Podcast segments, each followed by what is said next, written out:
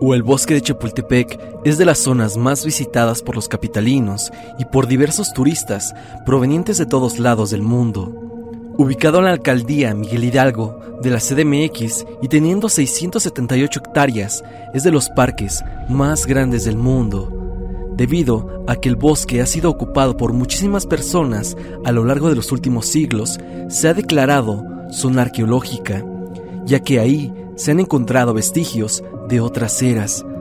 Este bosque con tanta historia y tanto que contar, claro que tenía que tener su lado oscuro. Leyendas urbanas, mitos y experiencias de gente que ha trabajado ahí, o los mismos visitantes que vuelven más místico el lugar. Acompáñame a ver toda clase de misterios que envuelven a Chapultepec. Misterios que no te harán ver de la misma manera a este lugar y te va a hacer pensar dos veces cuando camines por sus pasillos y terrenos. Sin más introducción, sé bienvenido al iceberg de Chapultepec. Las estafas de Chapultepec. Empezaremos con lo más tranquilo del iceberg, es bien conocido que en lugares concurridos llega a haber toda clase de estafadores, desde los que abundan en Alameda Central, que pretenden bolearte los zapatos y después te piden cifras exageradas por el servicio, hasta los del pajarito en el centro histórico. Pero en Chapultepec están los que toman la foto. Ellos se encuentran en la entrada que está del lado del metro. Te dicen que la foto cuesta únicamente 5 pesos y al tomártela y darte la fotografía te piden 100 o más, y si te niegas o te resistes, estos te intimidan. He escuchado casos en donde inclusive te quitan el celular. Los policías de la entrada al bosque simplemente no hacen nada, ya sea por la complicidad o porque no está en su jurisdicción, ya que pasa fuera del bosque de Chapultepec. Esto no es tan conocido como debería de ser, ya que cada que paso por ahí veo a alguien cayendo en esa trampa. Por lo que si quieres ir a Chapultepec y llegas por el metro, atento, no te dejes convencer por estos tipos que te abordan, ya que te quitarán, muy seguramente, tus pertenencias. Esto estaría muy bien que se lo dijeras a otras personas, ya que así menos gente cae con estos estafadores. El final de la feria de Chapultepec. La feria de Chapultepec, inaugurada el 24 de octubre de 1964, como uno de los primeros parques de atracciones en la vieja Ciudad de México. Bajo el mandato del presidente Adolfo López Mateos, se llevó a cargo el parque, con su atracción más conocida, incluso hasta sus últimos días, la montaña rusa. En 1993 se renovó sus instalaciones bajo el mandato de Carlos Salinas de Gortari. Poco a poco se fueron implementando más y más atracciones hasta convertirse en el parque de atracciones más exitoso proveniente de Latinoamérica. Seguramente tú visitaste la feria de Chapultepec y te subiste a muchas de sus atracciones. Es por eso que cuando el 28 de septiembre del 2019 se suscitó un accidente en el juego La Quimera, todos nos sorprendimos, ya que hubo fatalidades. Esto llevó al parque a una eminente cierre definitivo, dejando atrás la historia de una gran feria, pero también enterrando muchas historias curiosas que sucedían dentro de la feria. Personas han asegurado que una vez caída la noche, se sentía una vibra extraña y los testimonios de fantasmas dentro de las instalaciones sobran. Se habla que en la casita del terror se podían ver personas que no pertenecían al staff de la casa y que realmente eran espectros. Ahora, la feria de Chapultepec está en total abandono y youtubers de exploración se han adentrado y nos han dejado ver que todo el parque se encuentra en total abandono, hojas secas por todo el piso, caminos comidos por la maleza y paredes llenas de grafitis. En la casa del terror algunos se han adentrado y es curioso ver cómo todavía existen ahí adentro algunos muñecos aterradores que eran parte de la atracción. La feria de Chapultepec yace encima del iceberg y ahora, continuamos descendiendo para conocer más curiosidades. El robo al Museo de Antropología e Historia. Este acontecimiento fue muy sonado en su tiempo y es que cómo no lo iba a ser. Se le llamó el robo del siglo y pasó en el Museo de Antropología e Historia de Chapultepec. Era el año 1985 y la Ciudad de México estaba sentida todavía por el sismo del 19 de septiembre. Era plena Nochebuena, más exactamente la madrugada del 25 de diciembre, y dos estudiantes de la UNAM, provenientes del Estado de México, llamados Carlos Perches Treviño y Ramón Sardina García, conducieron de Ciudad Satélite hasta la Avenida Reforma en su sedán Volkswagen. Brincaron la reja y con mucha cautela caminaron hasta el museo. Se adentraron por los ductos de aire acondicionado para acceder a la sala Maya. Ellos ya habían estudiado el museo, habían acudido alrededor de 50 veces durante seis meses. Analizaron el acceso a las salas donde robarían las piezas, vieron los patrones de vigilancia, realizaron mapas y averiguaron el valor de algunas piezas que robarían. Ya estando adentro, ocuparon varias técnicas para sacar las reliquias de sus vitrinas. Aprovecharon el descuido de los guardias que al ser Navidad se encontraban todos juntos en un solo punto, comiendo y emborrachándose, y olvidando claro el protocolo de vigilancia. Carlos Perches Treviño y Ramón Sardina salieron del museo con algunas de las siguientes piezas. Partes del cenote sagrado de Chichen Itza, objetos de oro de la sala mixteca, la máscara zapoteca del dios murciélago y otra máscara azteca de mosaico de jade con incrustaciones de concha y obsidiana, una estatuilla del dios sol, un disco de oro y turquesa, la vasija del mono de obsidiana, entre más piezas. Robaron en su totalidad 114 piezas que fueron resguardadas en la casa de Perches en San Mateo Naucalpan, el robo fue descubierto en la mañana del 25 de diciembre en punto de las 8 de la mañana y la noticia causó un impacto nacional.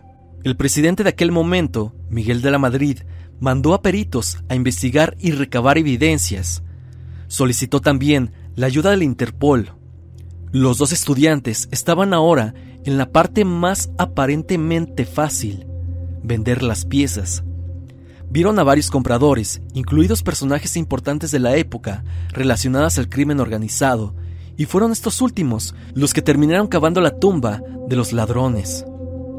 El 1 de enero de 1989 fue capturado por la Policía Judicial Federal a Salvador Gutiérrez, el cabo, conocido de los ochentas, quien tenía como socio a otro criminal de Acapulco, lugar donde se refugiaron los estudiantes cuando supieron todo el escándalo que se había hecho después de su robo. Ramón Serrano, el criminal de Acapulco, intentó comprar las piezas y le contó al cabo que iba a comprar las reliquias robadas del Museo de Chapultepec, por lo que el cabo contó a la policía todo lo que sabía acerca del robo a cambio de una condena menos dura. Ya con lo conocido y después de una investigación de la policía, se dio con Carlos Perches en junio de 1989 y fueron recuperadas 111 piezas de su mismo closet y otras más las poseía su cómplice, Ramón Sardina, que estaban en su casa. Ellos fueron detenidos junto con otros cómplices y las piezas devueltas al museo. Estas se expusieron junto con una ceremonia de bienvenida, donde Carlos Salinas de Gortari invitó a muchas personalidades para el regreso de las reliquias, los sistemas de vigilancia del museo fueron actualizadas, así como mejoradas. Este caso es de verdad interesante y me impresiona que no sea tan conocido como debería. Este robo ha inspirado incluso una película llamada Museo, estelarizada por Gael García Bernal, y que podrás encontrar en YouTube Originals. También inspiró a Gabriel García Márquez a escribir una novela, ya que le pareció muy interesante lo que había pasado. Dime ahora, ¿tú conocías este caso? Sea cual sea tu respuesta, déjala en los comentarios y escribe qué piensas sobre el robo al Museo de Antropología e Historia. Los misterios del castillo de Chapultepec. El castillo de Chapultepec es uno de los edificios históricos más importantes del país. Creado en el siglo XVIII durante el virreinato de la Nueva España, ha sido ocupado varias veces se ocupó como sede del heroico Colegio Militar, así como residencia de grandes personalidades de la historia de México, desde presidentes como Porfirio Díaz, Francisco y Madero, Plutarco Elías Calles, hasta ser el lugar del conocido emperador de México, Maximiliano de Habsburgo y su esposa Carlota. Estos personajes son icónicos del castillo. Pensar en el castillo es pensar en ellos automáticamente y más porque si visitamos el recinto notaremos pinturas de ellos, así como modificaciones de estilo europeo mandados a hacer por la pareja. No había duda de que estaban enamorados del lugar y de sus bellas vistas. Maximiliano fue fusilado en 1867 en Querétaro y Carlota años más tarde, pero se habla que sus espíritus han quedado arraigados al lugar, probablemente por el amor que le tenían al dichoso recinto. Guardias de seguridad e inclusive comerciantes del bosque de Chapultepec han visto en ocasiones a una mujer recargándose por los balcones del castillo, así como ver un vestido flotando por el dichoso lugar y las cercanías. Pero no es el único fantasma que se ha reportado ver, sino también algunos dicen haber visto al fantasma de Porfirio Díaz en los pasillos y patios del castillo. Recordemos que ahí se llevó la batalla de Chapultepec en el año 1847, cuando se enfrentaron Estados Unidos y México por la intervención de dicho país. Hay que decir que cientos de soldados se despidieron de este mundo en el campo de batalla, que ahora son los pasillos del bosque y lugares donde la gente se reúne a pasar el rato. Fantasmas de personas caídas en batalla se han logrado ver a altas horas de la noche, pero todo esto son simples rumores algo que podemos añadir al castillo de Chapultepec es que debajo de él yace supuestamente una agencia secreta mexicana. Yo te he hablado de ella. Es conocida como Chapultepec 41 y es una agencia que se encarga de la propaganda política de contrapeso del país.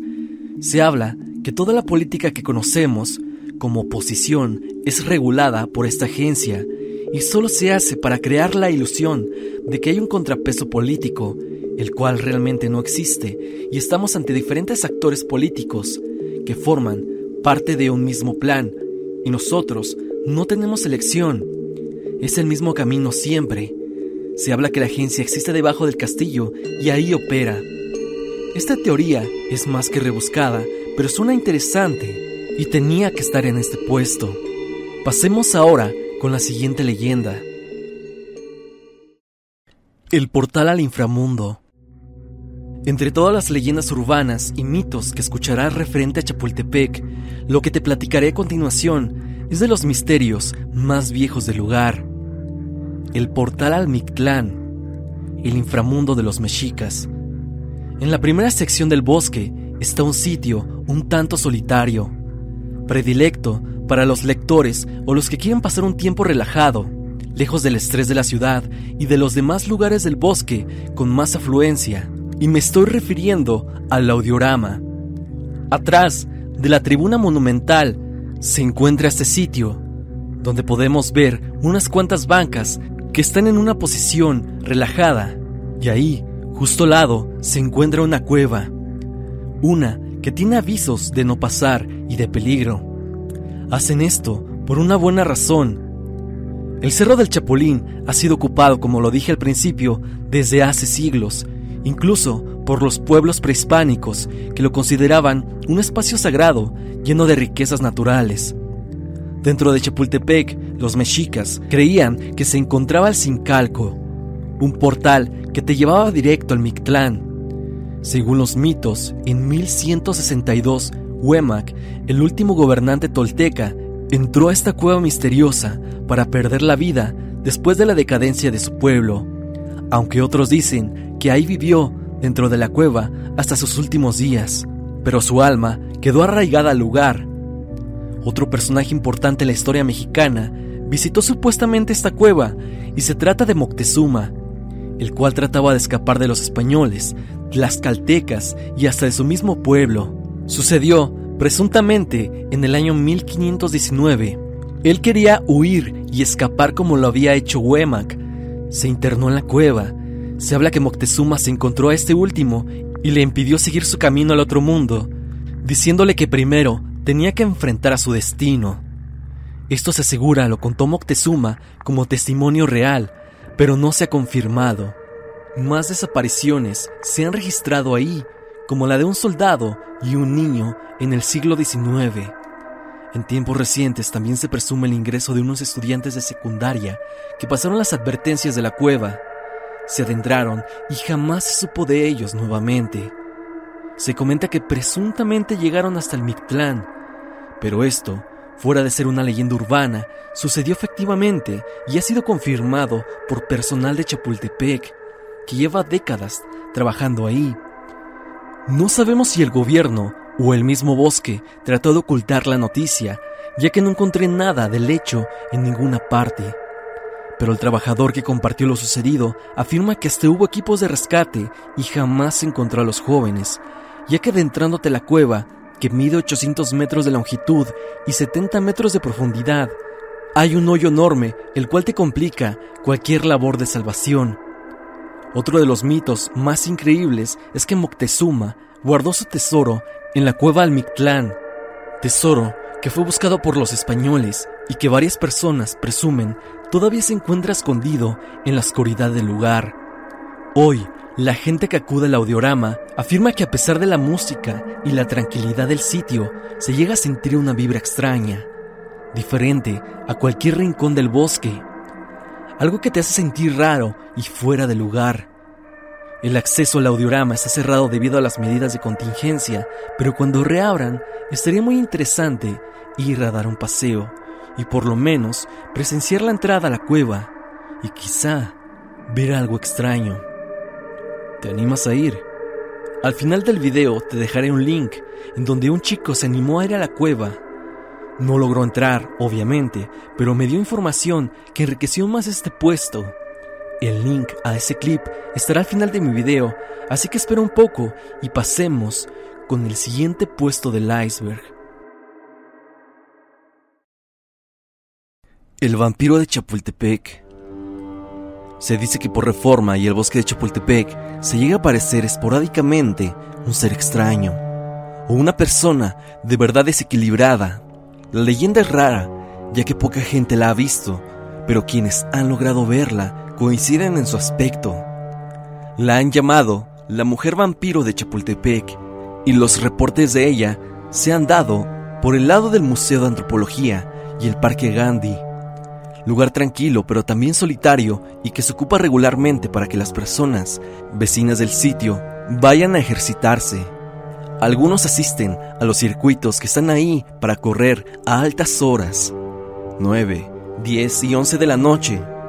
Hay corredores que afirman ver a una mujer escondida entre los árboles, merodeando y analizando a las personas. Si la miras con detenimiento notarás que su ropa es vieja y algo sucia Muchos simplemente la miran y pasan de largo. Una indigente probablemente es lo que piensan estos corredores.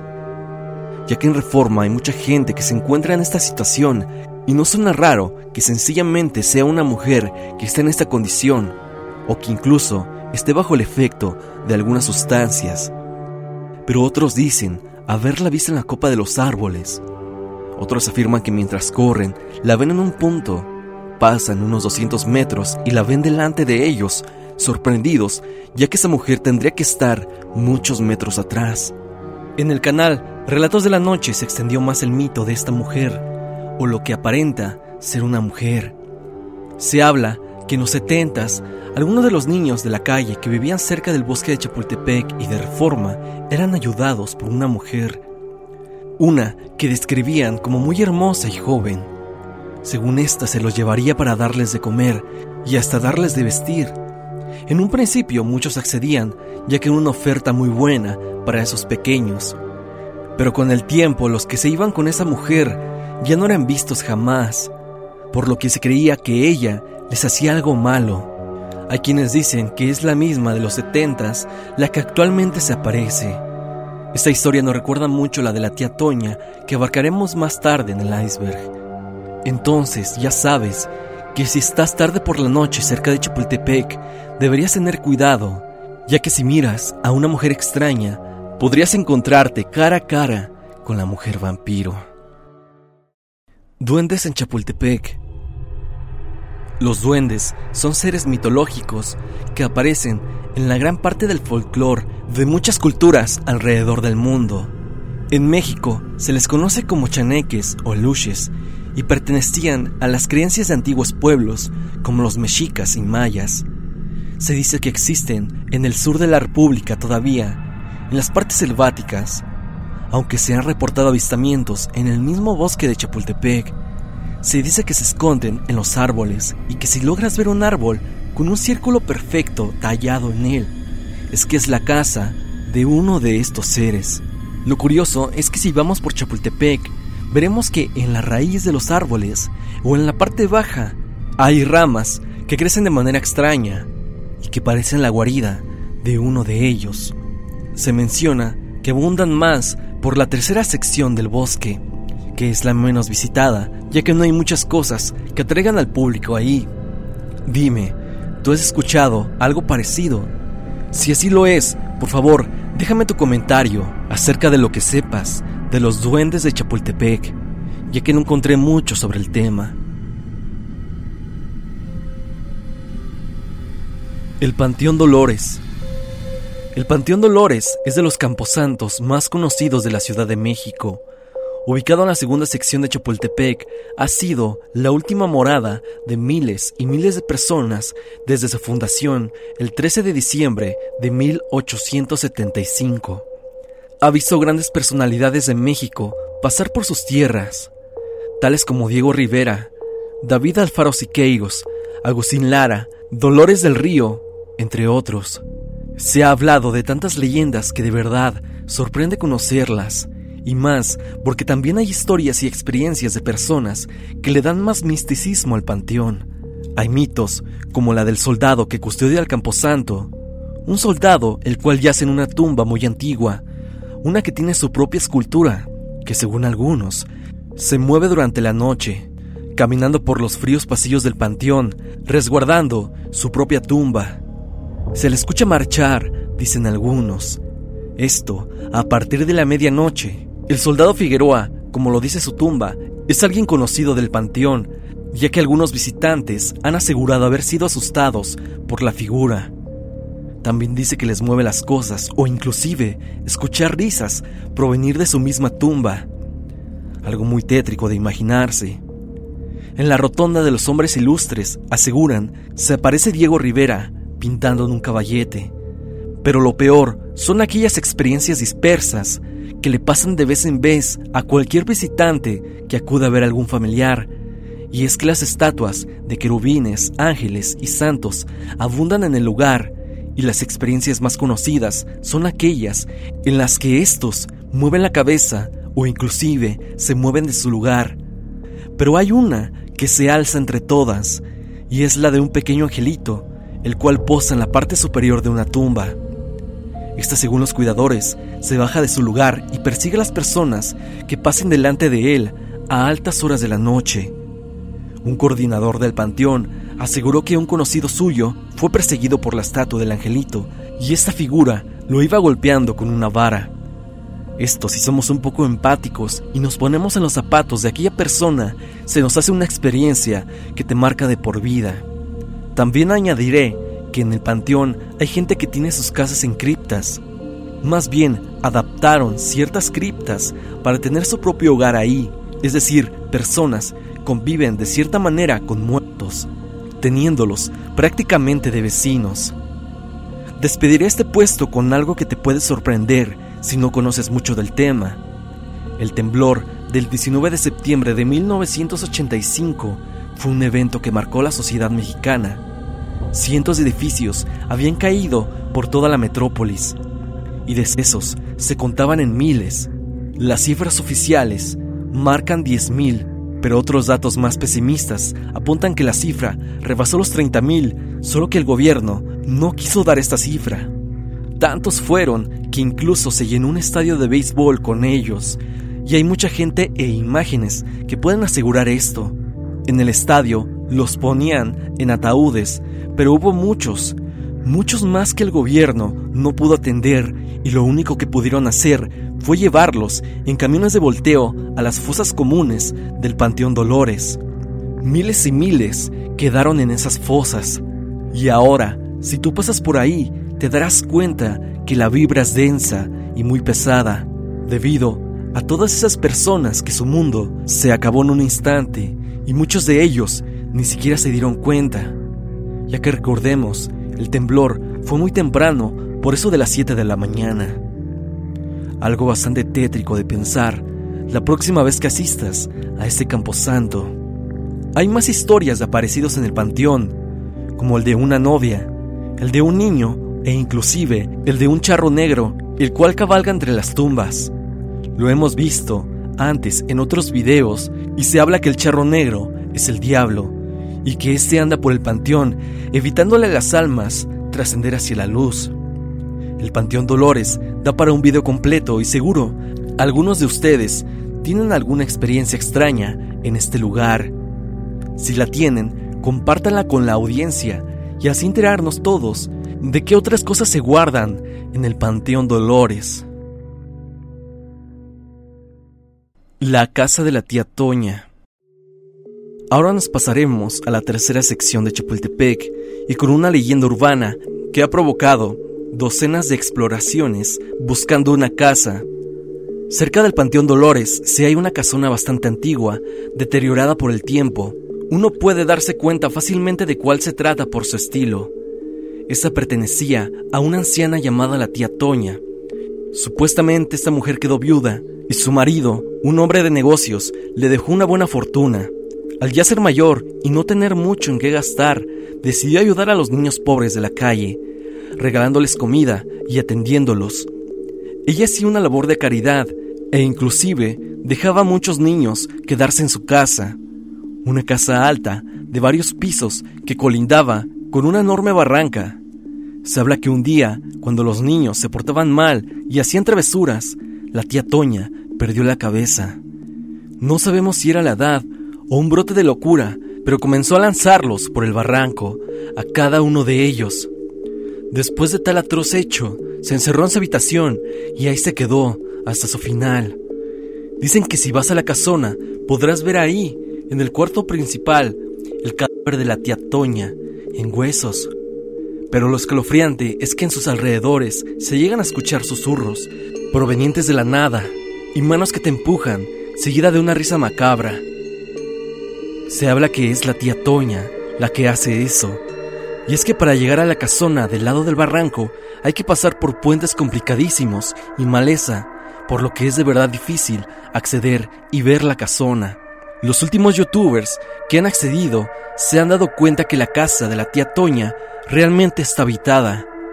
Se mira desde lejos que hay personas habitando la residencia y de hecho un youtuber fue hasta el portón de la casa y el personal de seguridad de la misma le dijo que muchas personas van y le mencionan que la casa está habitada y que realmente nunca existió tal persona como la tía Toña.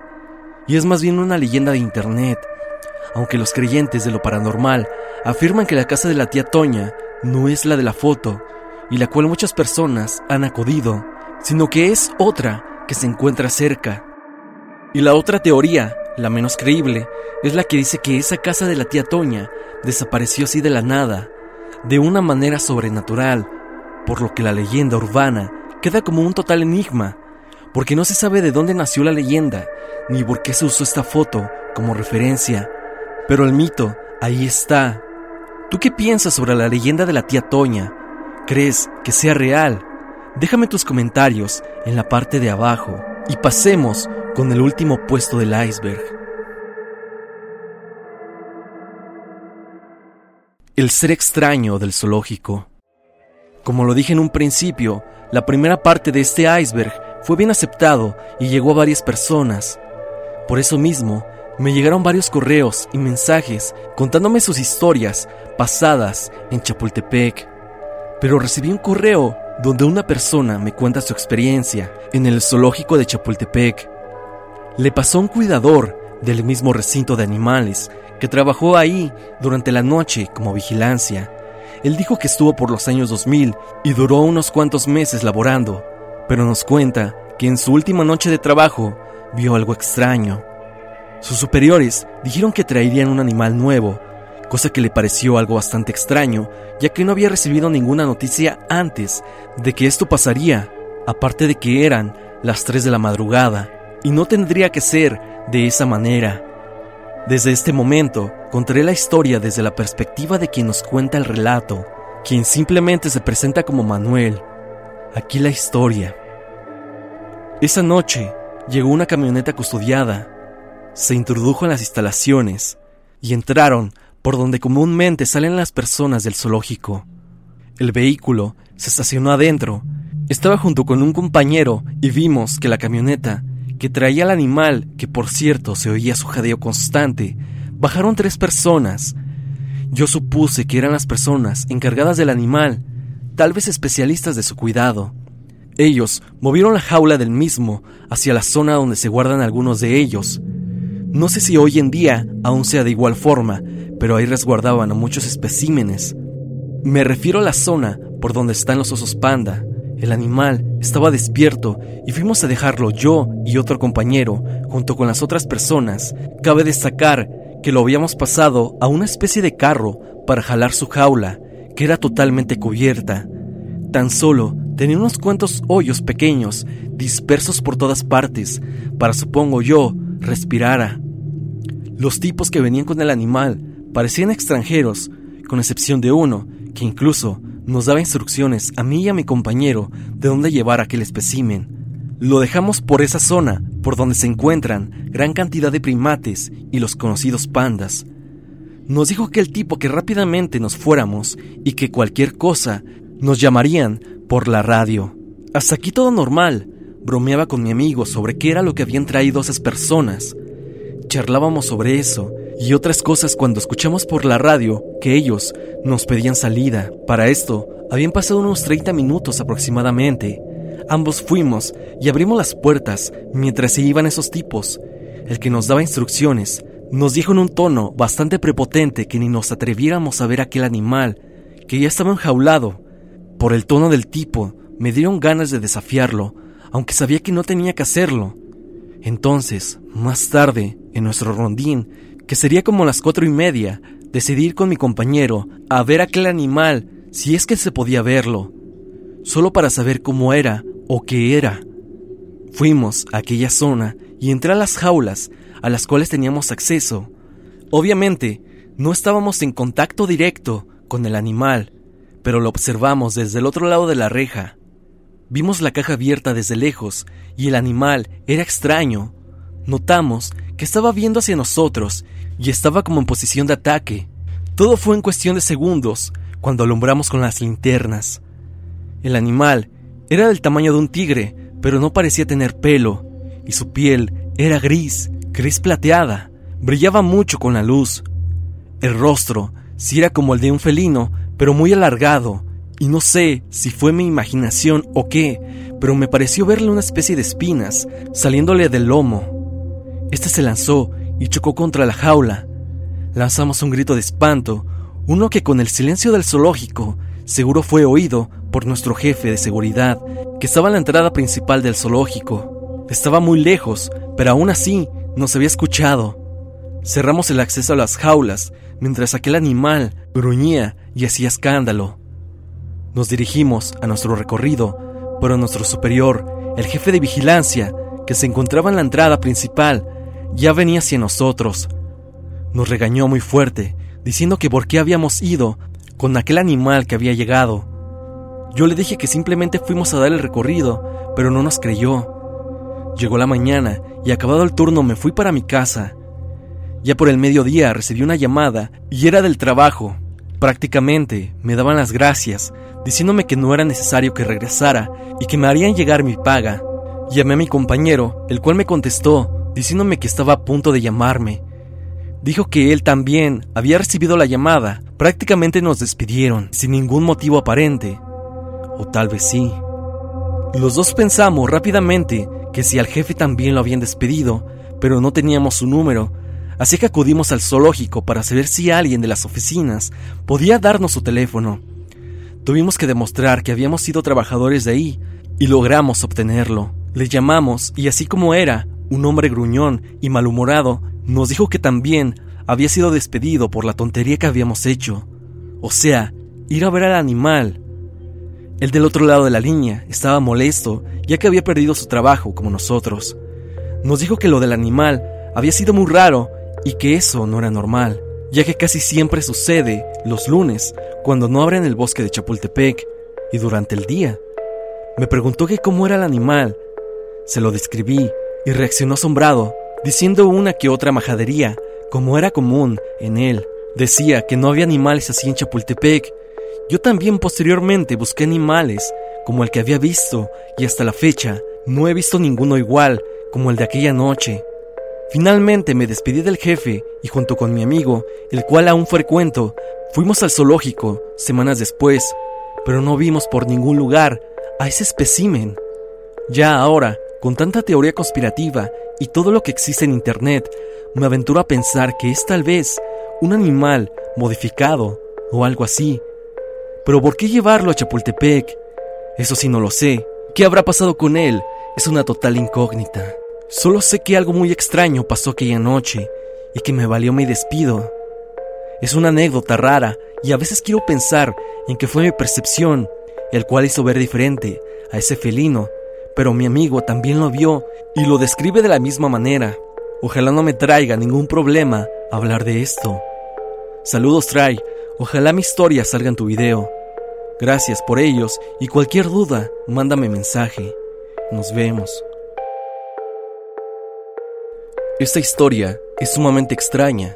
No sé qué es lo que haya visto aquella noche este suscriptor, más que así como lo cuenta, suena muy inusual.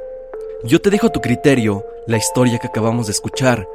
Aún así se une a los mitos y leyendas urbanas que existen del bosque de Chapultepec y sin duda vuelve más místico el asunto.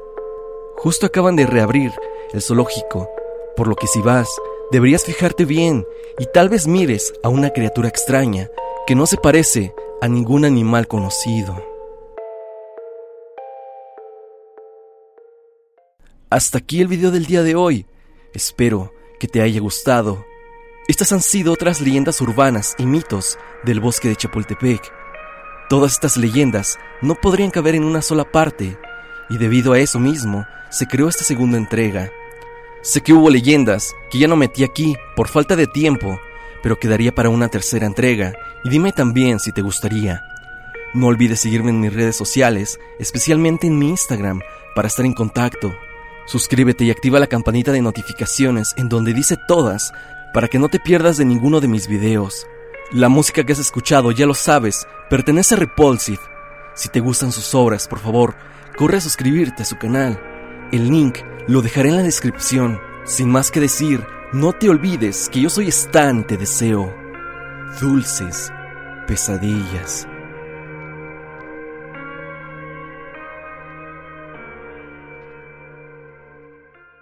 It's time for today's Lucky Land horoscope with Victoria Cash. Life's gotten mundane, so shake up the daily routine and be adventurous with a trip to Lucky Land. You know what they say. Your chance to win starts with a spin. So go to LuckyLandSlots.com to play over 100 social casino-style games for free for your chance to redeem some serious prizes. Get lucky today at LuckyLandSlots.com. Available to players in the U.S., excluding Washington and Michigan. No purchase necessary. VGW Group. Void where prohibited by law. 18 plus. Terms and conditions apply. Ever catch yourself eating the same flavorless dinner three days in a row? Dreaming of something better? Well, HelloFresh is your guilt-free dream come true, baby. It's me, Kiki Palmer. Let's wake up those taste buds with hot, juicy pecan-crusted chicken or garlic butter shrimp scampi. Mm. Hello Fresh. Stop dreaming of all the delicious possibilities and dig in at HelloFresh.com. Let's get this dinner party started.